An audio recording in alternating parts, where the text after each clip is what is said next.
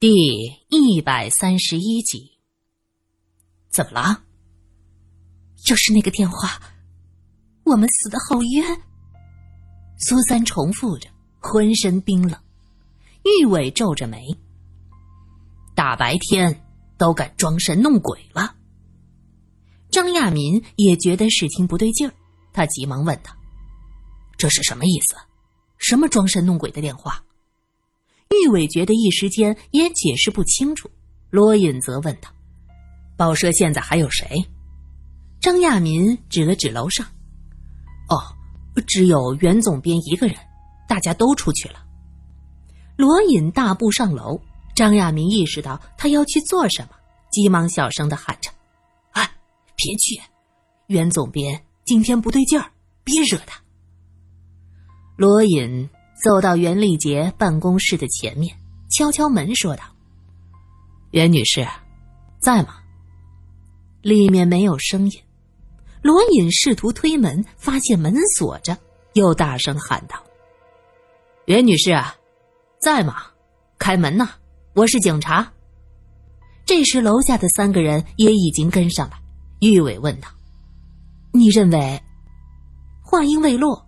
罗隐已经向后退了一步，用力的去踹那门。张亚明叹息着蒙住眼睛：“哎呀，他可能睡着了。你这样会激怒他。你没关系，我可是要吃挂喽。”哐哐几下，门被踹开了。只见袁女士坐在自己的办公桌前，头垂着。门一开，从苏三这个角度。只看到他的头发，随着门打开，外面的风进来，一晃一晃的。苏三迟疑的看着罗隐，玉伟喊了一声：“总编。”罗隐走上前，推了袁丽杰的身子一把，他哐当仰向后面，靠着椅背，露出了一张苍白的脸，嘴唇已经泛青，眼睛瞪得老大，显然。他已经死了。张亚明惊叫一声，指着袁丽杰问他：“他、他、他、他、怎么死了？”这个报社不是只剩下你和他吗？罗隐皱着眉看他。张亚明明白过来：“不，你什么意思？怀疑我？”苏三努力让自己镇定，走上前，仔仔细细观察袁丽杰的周围。他办公桌上还放着凌乱的稿子，苏三看了一下，一共有三份。摊在最上面的是一个关于孤儿院的报道，字迹潇洒。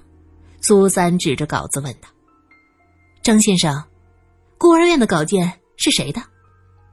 张亚明挠挠头说：“好像是曹兄的，他在跟进一个孤儿院的项目。”那就是袁丽杰死的时候在看曹仁杰的稿子。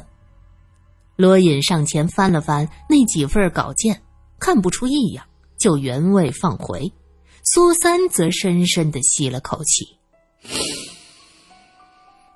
嗯，这些稿纸上只有新鲜墨水的气味，没有别的味道。仔细看，信纸上都有浅浅的一点痕迹。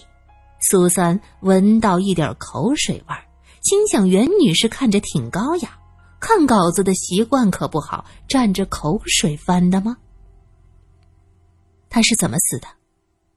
苏三叹口气，这位袁女士早上那会子还是一副强势的做派，想不到这么快就死了。罗隐抬起袁丽杰的胳膊，又看了看他的眼睛，死了不超过一个小时。多新鲜的尸体！张亚明和玉伟听到这话，对视了一眼，胃部有些不舒服。就在罗隐放下袁丽杰的胳膊，他的手啪的一下打在自己身上，接着一声细碎的响声，一个白色的小珍珠从手里掉了出来。苏三蹲下捡起，你看，又是一颗小珍珠。玉伟伸手。去苏三的手里拿小珠子，半道儿又被罗隐截胡。罗隐从苏三手心里拈起珠子，看了看，问向张亚明：“刚才有谁进来过？张亚明摇头。哦，你们三个出去不久，曹兄把孤儿院的稿件送上来，后来打扫的人用了太多的消毒水，大家被熏走了。也就是说，最后一个见到袁总编的是曹仁杰。呃，不，不是，大家都走了一会儿，电话铃响了，我刚要接，袁总编开门喊我不要接。我们走之前，那个电话他格外的紧张，为什么呢？苏三看向罗隐，等到警察来了，去电话局查一下就知道。说话的功夫，玉伟就要去拿桌上的电话报警，罗隐按住他的手，哎，在警察没到之前，这房间里的任何东西都不能动，去打大厅的。报警电话打完。大家坐在一楼大厅，焦急的等着。过了一会儿，门前有车子停下的声音。张亚民急匆匆的跑出去，果然是傅三儿带着人到了。怎么回事？又死人了？傅三儿大踏步走进来，直接问罗隐：“是啊，袁总编死了。”罗隐指了指二楼：“死了。”就早上那女的，傅三啧啧几声。哎呦，这都什么事儿啊！马上要过年了，这每天净出幺蛾子，还让不让人好好过年了？罗隐也是这个想法，好不容易和苏三到北平过年，想感受一下下雪的气氛，因为精华荟萃的事儿，这个完美的计划都要被搁置了。哎呀，勘察现场吧。傅三叹了口气，上楼。苏三想了想，现场自己已经看过，就直接走到三楼的阁楼。罗隐也跟着进来。苏三站在阁楼的门前，指着里边问道：“哎，你不是说你发现凶手的杀人方式了吗？”“是啊，那个凶手应该是从天窗杀的人。”罗隐指着屋顶，玉伟摇头。不对呀，这梯子在门口的墙角放着，那个人怎么杀完人上去的？哼，也许那个人就没下来过。罗隐指着昨天晚上魏总编躺着的地方说：“魏总编在阁楼工作，一楼的门是从里边插着的，阁楼也一样，说明他内心其实是害怕的。这栋楼里。”当时只有他一个人，他为什么怕呢？当然是因为那个十点钟的死神之约呀！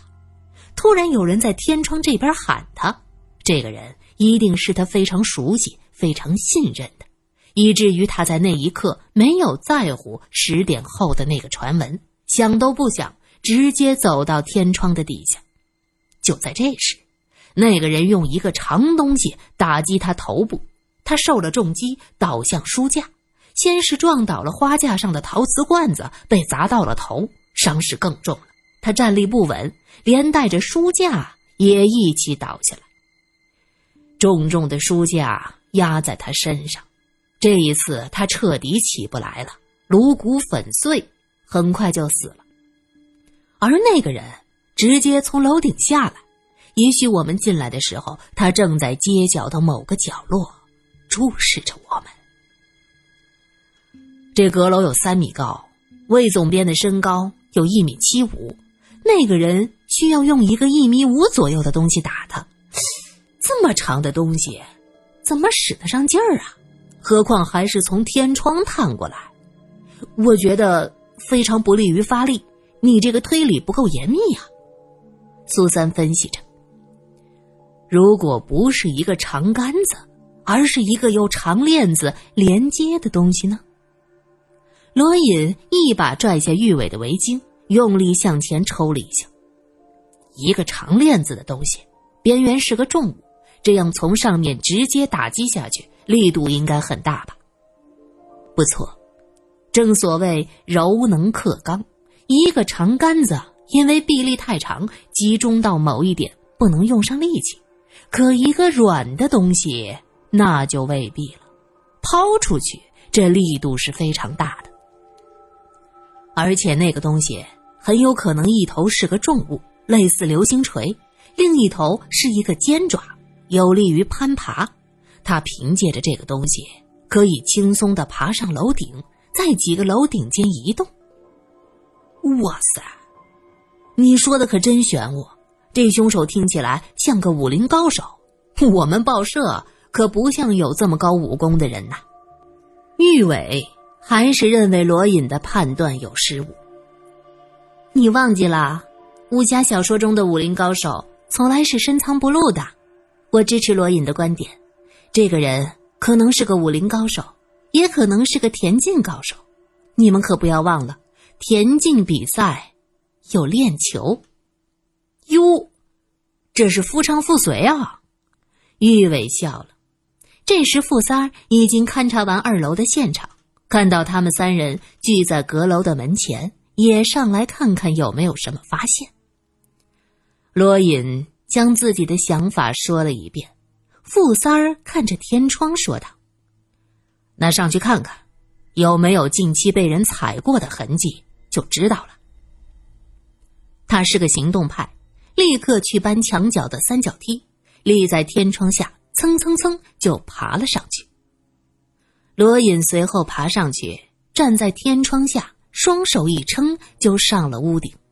玉伟也不甘示弱，噔噔噔也上了梯子，走上几步，低头看着下面，又慢慢的下来，嘿嘿一笑：“嘿嘿，苏小姐，我怕你有危险，我就在这保护你好了。”苏三努力的憋着笑，点点头。玉伟为了挽回面子，故意指着天窗大声说道：“喂，上边的，有什么发现吗？”一切果真如罗隐的推测，天窗旁的瓦片有几片是碎的。罗隐和傅三儿慢慢的沿着碎了的瓦片走，一直走到屋檐的附近。发现屋檐上也有几片破碎的瓦片，还有一道很深的擦痕。顺着擦痕看下去，屋檐下的柱子上有一个抓痕，像是一只铁爪哩曾经在上面抓过。傅三儿叹了口气：“姥姥的，还真是练家子干的事儿。你的地盘儿。”最近有没有会武功的人出没呀？傅三摇头：“嗨呀，你也是知道的，吃咱们这碗饭的，每到年跟前儿，那都是最小心的。我这地界不大，小毛贼不少，可是有这功夫的，哎呀，还真没有。最近还真是没发现有这样的能人出现呢。”哼。那就只能是报社里的某个人。可是这几个人，我实在是没发现谁能深藏不露啊。罗隐想了想，贴着傅三儿的耳朵嘀咕了几句：“你就着重查查这个人的背景，我总觉得他嫌疑最大。”两个人顺着梯子下来，苏三急忙拉着罗隐的胳膊：“怎么样？”上面有什么发现？如我想的那样，凶手用的就是一个链球状的东西，躲在屋顶杀人。袁总编出事儿了，怎么回事？就在这时，楼下传来一个男人的声音：“啊，是钱社长。”玉伟顺着楼梯看下去，张亚民正在对着匆匆赶过来的钱社长说着些什么。我想起来了。苏三一拍脑门早上那会儿，钱社长从我身边过，他围巾垂下来，就在那一刻，我闻到了炒疙瘩的气味，是钱社长。那是热油加上面食和青菜爆炒后的气味，还带着一点辣椒油和花椒油的香气。爆炒的香味儿同掌握的火候和调料加入的早晚都有关系。一个人的炒菜手法。导致他炒出菜肴的气味，那是与众不同的。分别这种细微差别的人，必须有个好舌头和一个好鼻子。恰巧苏三二者兼备。什么炒疙瘩？什么气味？傅三儿并不知道苏老先生突然去世的消息，被苏三的话弄得是一头雾水。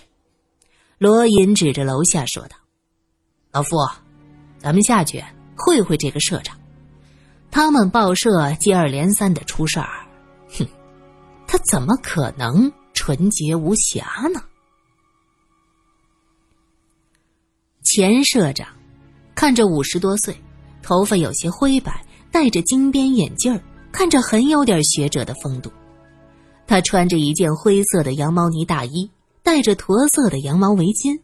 苏三想，这样的装扮，起早去巧遇苏浩然，戴着礼帽，也是有可能的。玉伟事先调查过，这位钱社长是在民国二十年买下这栋小楼的产权，开办了金华荟萃。当时这栋楼因为曾经是凶宅，被政府挂牌出售，一直无人问津，价格是一压再压。钱社长等于是捡了一个大便宜。买下小楼时，距离翰林家的血案已经过去了七年之久。走到二楼大厅，钱社长看到警察，他急急忙忙的问：“张亚民打电话通知我说出事儿了。”袁总编怎么了？你一直在家吗？傅三儿抱着胳膊。是啊，早上从这儿回去就一直在家。苏三突然问道：“社长，你早餐吃的什么？”钱社长微微一愣，脸色有些不悦，勉勉强强的说道：“啊，早上在家随便吃点牛奶、面包。”哦。不是广福馆的炒疙瘩吗？苏三问的直截了当。听到“广福馆”三个字，钱社长明显眼光闪烁，他恼怒的说道：“你什么意思？为什么非说我去了广福馆？”哼，不但去了，还和苏浩然在一起吧？罗隐笑了。你这么愤怒？不过是借此掩藏内心的惶恐。不，不是，我早上在家吃的牛奶面包，没吃炒疙瘩。早上也没有见过苏兄。再说了，就算是见到了苏兄又如何？这也是罪证。难道说袁总编是苏兄和我害的？荒谬！钱社长勃然大怒，他的围巾上。明明有广福馆炒疙瘩的气味，他为什么不认呢？而且还不停的回避。傅三儿在一边冷眼旁观，也认定这个钱社长有问题。他清了清嗓子说道：“ 刚得到消息啊，苏浩然死了，现在袁立杰也死了，加上昨天晚上死的魏总编，你们这个报社。”死了三个人了，你这个社长必须跟我回去协助调查。钱社长听到苏浩然死了，他急忙问道：“什么？苏兄死了？什么时候的事儿？怎么死的？怎么死的？目前还不清楚，但是可以确定，他早上见了一个人，回家之后情绪出现很大的波动。那个人和他一起吃了炒疙瘩。”而就在你早上进来的时候，我们的人从你的围巾上闻到了炒疙瘩的气味，还是穆家寨的炒疙瘩。钱社长，你不想为你的早餐再辩解一下吗？罗隐冷冷的问着。钱社长挥手擦了一下额头的汗，摇摇头说道：“我不知道你是什么意思，早餐吃的什么？”还用撒谎吗？再说了，我和苏老这么多年的同事和朋友，就算是早上见他，又有什么稀罕的？这也是你们盘问我的理由吗？傅三儿呵呵一笑，拿出那颗小珍珠，在钱社长的面前晃晃。哎，这个眼熟吗？袁丽杰死的时候手里头也攥着一个。哎，我就奇了怪了。怎么你们报社的人都对小珍珠情有独钟啊？死了手里头还抓着一个。